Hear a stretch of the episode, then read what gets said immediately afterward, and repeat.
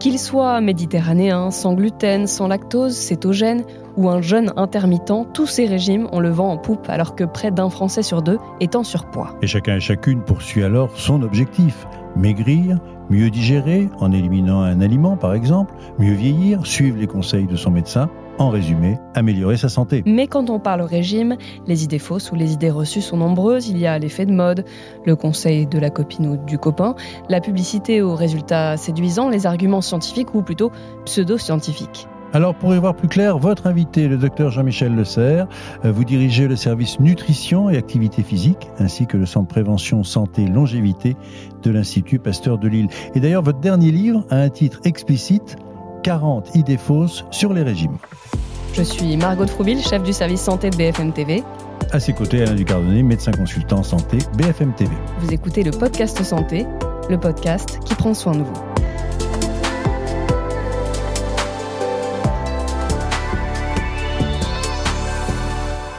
Jean-Michel Le Serre, bonjour. Pour le spécialiste en nutrition que vous êtes, euh, j'allais dire que le régime alimentaire, c'est la base de votre métier.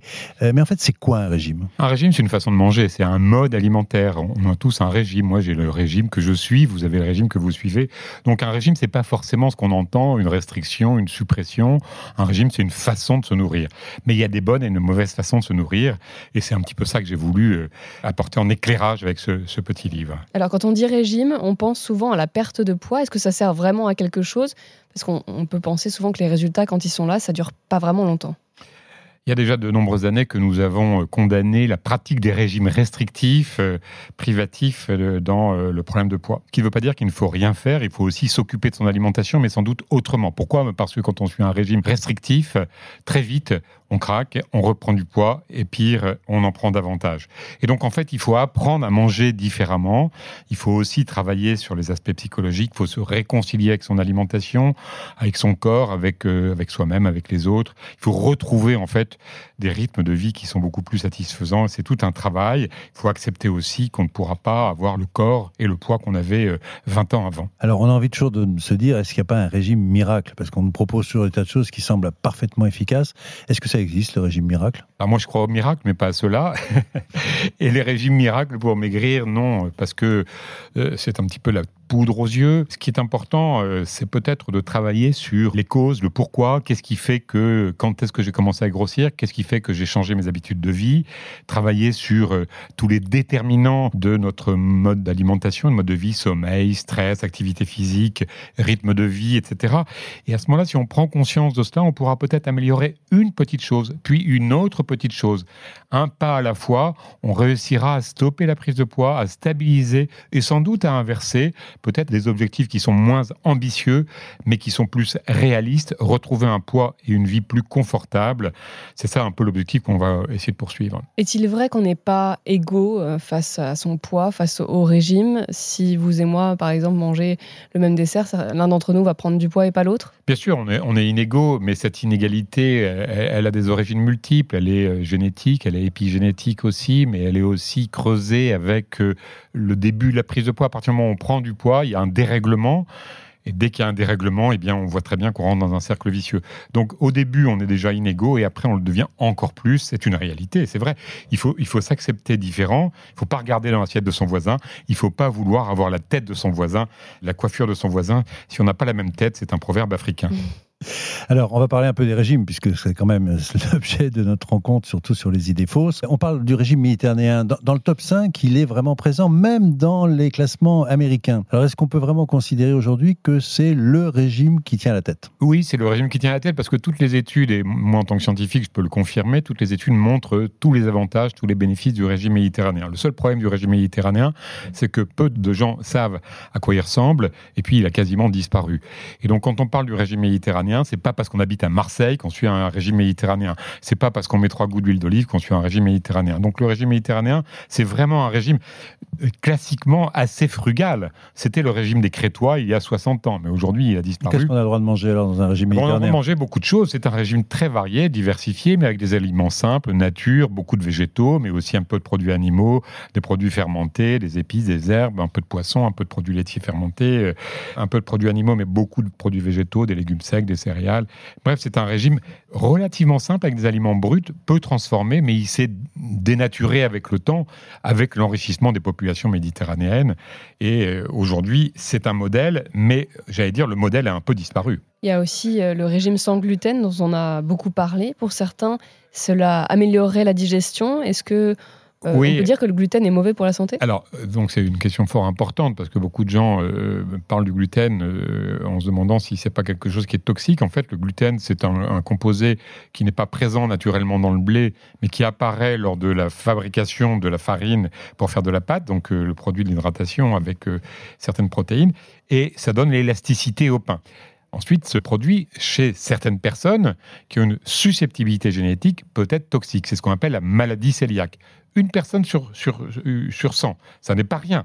C'est vraiment quelque chose d'assez important. Et on va s'en rendre compte rapidement? Hmm On s'en rend compte rapidement? Non, justement, il y a beaucoup de formes silencieuses, tardives, de plus en plus. Avant, c'était quelque chose qu'on voyait chez l'enfant. Maintenant, on en voit, parce qu'on les diagnostique mieux, on le voit aussi chez les personnes adultes. Mais il y a aussi maintenant toute une série de gens qui disent oui, mais moi, je suis pas maladie cœliaque, mais je ne supporte pas le gluten. Souvent, c'est pas le gluten, c'est d'autres composants du blé, et c'est pas si facile que ça de faire la part des choses. Il vaut mieux consulter un diététicien ou une diététicienne pour faire la part des choses. En tout cas, le gluten n'est pas toxique pour l'ensemble de la population. Alors, il y a une autre façon de manger qui est aussi maintenant de plus en plus On parle volontiers des végétariens, qui semblent d'ailleurs avoir beaucoup de points positifs dans ce régime végétarien. Oui, alors il y a végétarien, végétalien, flexitarien. Donc, euh, qu'est-ce qu'on va dire derrière ces mots? Végétarien, c'est ceux qui suppriment les produits carnés, donc euh, la chair animale, poisson et viande. Végétalien, c'est ceux qui suppriment tous les produits animaux. Le régime végétarien a des avantages sur la santé cardiovasculaire et le risque de diabète.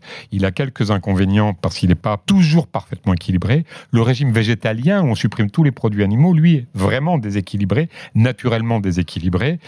Il y a des déficits possibles en beaucoup, beaucoup de nutriments, puis il y a des carences possibles et qui sont assez graves, notamment en vitamine B12. Et puis surtout, c'est un régime qui, même s'il a quelques bénéfices cardiovasculaires, entraîne un risque important sur le risque de fracture au bout de quelques années. Et chez les femmes enceintes, chez les enfants, chez les personnes âgées, il est déconseillé. Donc, on peut choisir de manger végétarien et végétalien de temps en temps, mais devenir végétalien, c'est pas quelque chose que l'on conseille. Vous parliez des carences ou des déficits, on peut les compenser? Alors, on peut les compenser, mais il faut quand même être assez instruit, il faut quand même avoir une bonne connaissance de la diététique. Et pour la vitamine B12, on ne peut pas la compenser autrement qu'avec des comprimés que l'on ira chercher chez le pharmacien euh, ou euh, avec des compléments alimentaires. Donc, il y a vraiment un impératif chez les personnes qui sont, qui sont végétaliennes. C'est quelque chose qui est très important à, à connaître pour épargner les conséquences neurologiques et hématologique, c'est-à-dire du sang, chez ces personnes au bout de quelques années. Il faut à peu près 4 à 5 ans pour que les troubles apparaissent. Et une autre mode aussi qui paraît aujourd'hui extrêmement fréquente, c'est le manger bio, acheter des aliments bio. Alors d'abord, ça signifie quoi? Et en d'autres termes, est-ce que c'est un peu une arnaque ou au contraire, c'est vraiment bon pour la santé? Manger bio, c'est pas un mode alimentaire parce qu'il n'y a pas d'exclusion, il y a plutôt des choix alimentaires de produits qui sont bio. Alors le bio a des côtés très positifs pour euh, l'environnement, pour la santé du sol, des plantes, etc. C'est très bien, il faut l'encourager, il n'y a pas de problème. Maintenant, il y a aussi un risque pour les personnes qui vivent autour, et notamment euh, certains agriculteurs dans certaines conditions ou les femmes enceintes. Mais pour le consommateur, il n'y a pas de risque aujourd'hui connu à ne pas manger bio. Donc euh, on peut manger bio, mais il n'est pas dangereux de manger des fruits et légumes non bio. Il est même souhaitable de manger des fruits et légumes. Alors s'ils sont bio, c'est bien. S'ils sont pas bio, ça va aussi. Il y a vraiment là quelque chose de rassurant sur euh, la réalité. Donc bio est un choix et c'est une évolution euh, positive. Mais euh, voilà, le bénéfice santé, il n'est pas, il pas forcément évident. L'essentiel, c'est de manger des fruits et légumes. Abordons à présent le jeûne, qui peut être intermittent. Il y a aussi des stages qui sont organisés de jeûne prolongé avec ou sans activité physique. Euh, quel est l'objectif? C'est la perte de poids ou la détox? Oui, alors c'est un peu tout et n'importe quoi. Alors le jeûne pose des problèmes parce que d'abord il est très dangereux dès lors qu'on le prolonge. Ensuite, il n'a pas fait ses preuves ni dans le traitement du cancer ni dans la prévention du cancer. Et puis le, discours qui est derrière, c'est finalement bien manger, c'est ne pas manger. Or nous nutritionnistes, qu'on dit bien manger, c'est apprendre à manger. Alors après, il y a le jeûne intermittent qui est finalement une, espèce de solution pour faciliter l'adhésion au régime restrictif. Il n'y a pas de supériorité. Par contre, ce qu'on peut tirer comme leçon, c'est qu'il est toujours bien d'apprendre à respecter nos rythmes, de pas manger en permanence 24 heures euh, pendant 24 heures et ne pas manger la nuit. Ça, c'est des évidences qui sont aujourd'hui bien admises. Alors, je rebondis justement sur le cancer que vous évoquiez. Il y a une mode aussi qui est le régime cétogène, ce qu'on appelle le régime keto. Alors, est-ce que ça a vraiment des effets positifs? Parce qu'on se dit, bah voilà, on diminue, on coupe les vivres en quelque sorte à la tumeur Est-ce que c'est vrai? C'est une idée qui est souvent répandue, qui n'est pas admise aujourd'hui chez les cancérologues. Euh, effectivement, en fin de vie, lorsqu'on est vraiment en phase ultime du cancer, la nutrition n'aura plus d'effet et peut-être qu'on nourrira le cancer plus que la personne. Mais dans les études qui sont faites aujourd'hui, le régime cétogène a quelques indications notamment dans l'épilepsie résistante au traitement antipiépileptique. Et il y a peut-être des indications qui vont apparaître pour d'autres maladies. On parle de certaines tumeurs cérébrales, on parle éventuellement de tumeurs du sein, on parle éventuellement du diabète, mais ça n'est pas encore établi. Et il faut vraiment être très très prudent car ce sont des régimes déséquilibrés, extrêmement difficiles à suivre. Donc aujourd'hui, en dehors d'indications très précises par des médecins qui sont très compétents, il ne faut pas s'embarquer dans des régimes cétogènes. Vous avez évoqué un, peu plus tôt les maladies cœliaques. Euh, quand on a régulièrement des troubles digestifs, est-ce que c'est utile de faire des tests d'intolérance? Alors, les tests d'intolérance alimentaire ont été récemment encore dénoncés par euh, les sociétés savantes d'allergologie et de maladies digestives pour dire que c'est une arnaque et que ça conduit essentiellement à supprimer à tort toute une série d'aliments. Parce qu'en fait, ces tests d'IgG signalent simplement que vous avez déjà mangé cet aliment. Et donc, on vous prescrit des régimes invraisemblables qui n'ont aucune valeur euh, scientifique et médicale. Donc, il faut vraiment les refuser. On va dire un mot forcément du microbiote, puisqu'en fait, il semblerait aujourd'hui que le microbiote digestif soit une espèce de solution universelle de, plaque tournante pour aller bien et en particulier pour digérer bien. Le terme est exact. Plaque tournante, euh, Alain, c'est excellent.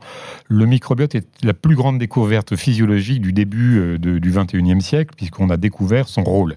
Maintenant, il ne faut pas tomber dans la microbiotomanie qui ferait que tout passe par le microbiote. Mais il est très important d'en préserver la qualité, la quantité, et pour cela, eh bien, effectivement, la prévention passe par une meilleure alimentation où on va introduire plus de produits végétaux, riches en fibres et en d'autres substances, et des produits alimentaires euh, laitiers fermentés, par exemple, tels que les yaourts. Pas besoin de probiotiques ou prébiotiques? Alors, les probiotiques peuvent avoir une place, mais il faudrait que les probiotiques fassent davantage point par point, euh, probiotique par probiotique, maladie par maladie, leur, euh, preuve. Mais ça va venir. C'est vraiment un enjeu important et intéressant. C'est pas forcément une solution miracle, mais en termes de prévention, maintenir un bon microbiote, et ça commence par tout ce qui se passe quand on commence à, vivre, c'est-à-dire à la naissance, il faut encourager l'accouchement par voie basse et l'allaitement maternel. Un dernier conseil, parce qu'il nous reste plus beaucoup de temps, euh, on sait que le pouvoir d'achat est un souci en ce moment. Quels sont vos conseils pour, se, pour bien se nourrir à moindre coût? Bah, Écoutez, le premier conseil, c'est de cuisiner. Ce sera déjà quand même euh, une, bonne chose. Ensuite, d'acheter des aliments bruts et de les transformer soi-même. D'acheter des aliments simples. Je citerai des aliments pas chers, simples, extrêmement bons pour la santé. Les lentilles, les œufs, les, sardines, les légumes de saison. Être très, très attentif aux saisons parce que les légumes sont moins chers, les fruits de saison également. Et donc, euh, dans ces conditions-là, il n'est pas du tout incompatible d'avoir une alimentation qui est satisfaisante. Et puis, peut-être mettre de côté les aliments qui servent à rien, les boissons sucrées par exemple, et puis euh, limiter les gadgets alimentaires. Et dans ce cas-là, franchement, on peut réussir avec un petit budget à avoir une bonne alimentation. Jean-Michel Serre, merci beaucoup. Je rappelle votre livre 40 idées fausses sur les régimes aux éditions Quick. Selon une étude de l'INSERB publiée en février dernier, plus de 47% de la population française, et près de la moitié, serait en excès de poids, dont 17% en obésité. En ce qui concerne les régimes, plus de la moitié de la population ne suivrait aucun régime particulier en 2022. Ce sont les chiffres de Statista. 13% par contre se disent flexitariens, 4% pécétariens, 3% végétariens et 3% véganes. Enfin, un Français sur 10 suivait un régime faible en glucides, 6% sans lactose, 5% sans gluten. Il faut bien rappeler que l'alimentation ne fait pas tout pour être en bonne santé, il faut y ajouter un bon rythme de sommeil, une activité physique ou sportive, sans oublier de limiter le stress. Merci d'avoir écouté le podcast santé. Si vous avez aimé cet épisode, n'hésitez pas à le partager et ou à nous laisser un commentaire ou une note. Et nous, on se retrouve la semaine prochaine pour un nouvel épisode.